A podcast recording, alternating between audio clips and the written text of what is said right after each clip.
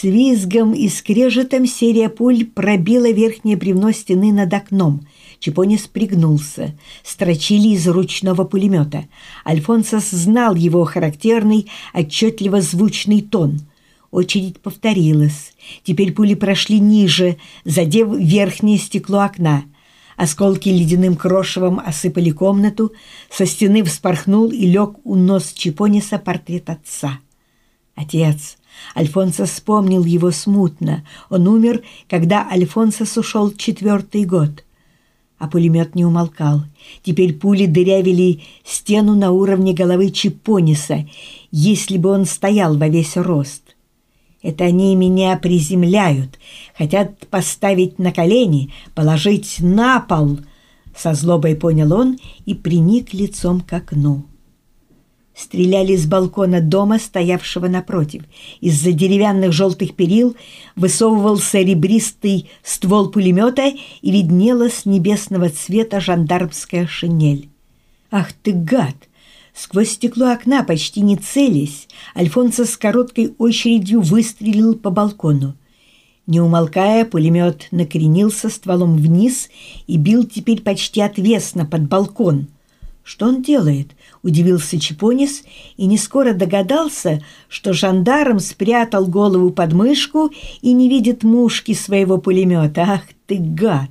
Чипонис выдвинулся из-за стены, рывком просунул за раму окна дуло автомата и, тщательно прицелясь, повел по балкону двумя длинными очередями, слева направо и сверху вниз, крест-накрест.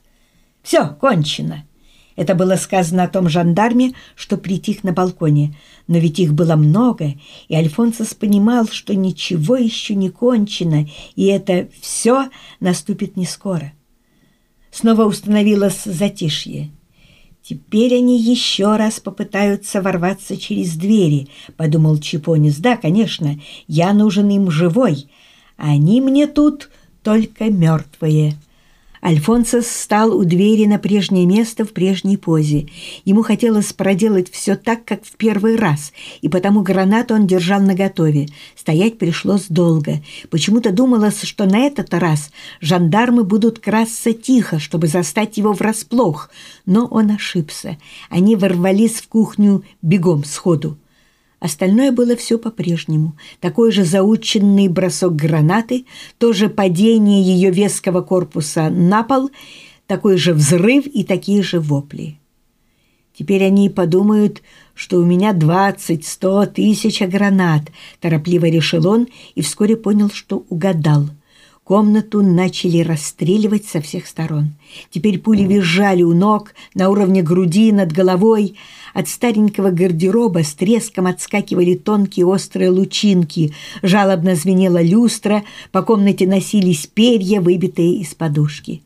А Чипонис оставался невредимым — Несколько минут он стоял, вжавшись в угол, прикрыв голову автоматом. Потом, сообразив что-то, рванулся к окну и начал самозабвенно обстреливать двор, забитую машинами улицу, желтый балкон, где опять засел очередной пулеметчик.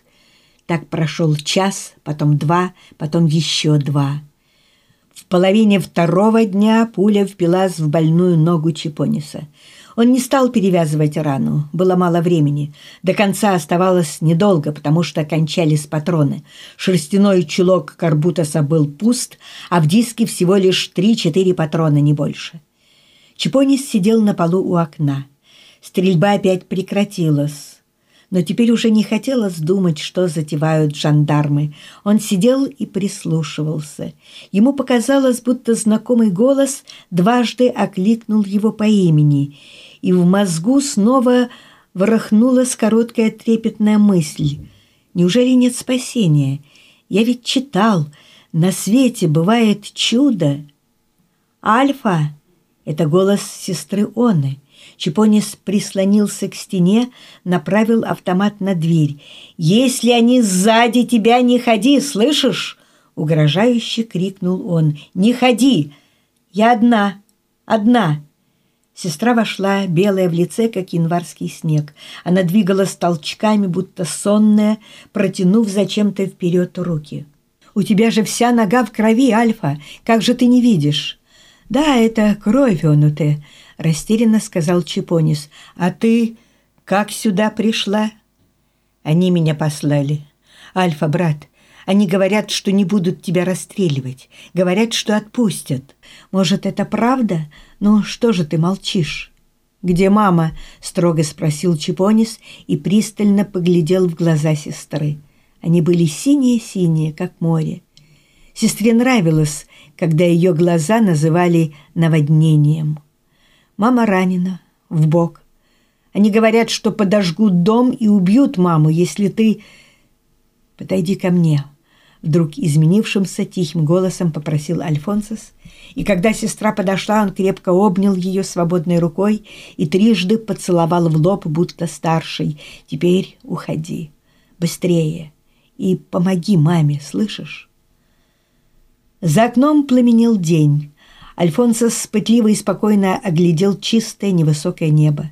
Над крышами дальних домов велись дымки – в соседнем дворе на черных ветках клена сидела ворона, любопытно свесив вниз голову.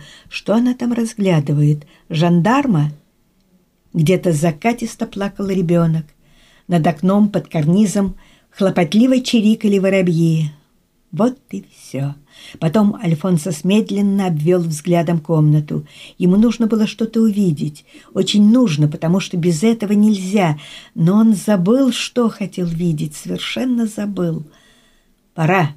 Он добрался до кровати, поправил подушку и обеими руками долго поднимал раненую ногу. Уложив ее поверх одеяла, он лег на спину и расстегнул рубашку. Сердце билось сильными ровными толчками – вот сюда. Он приставил к телу дуло автомата, ощутив холодок стали, и когда нажал на спуск, на какой-то миг вспомнил, что в комнате он искал изображение сверкающего меча в руках витязя-победителя.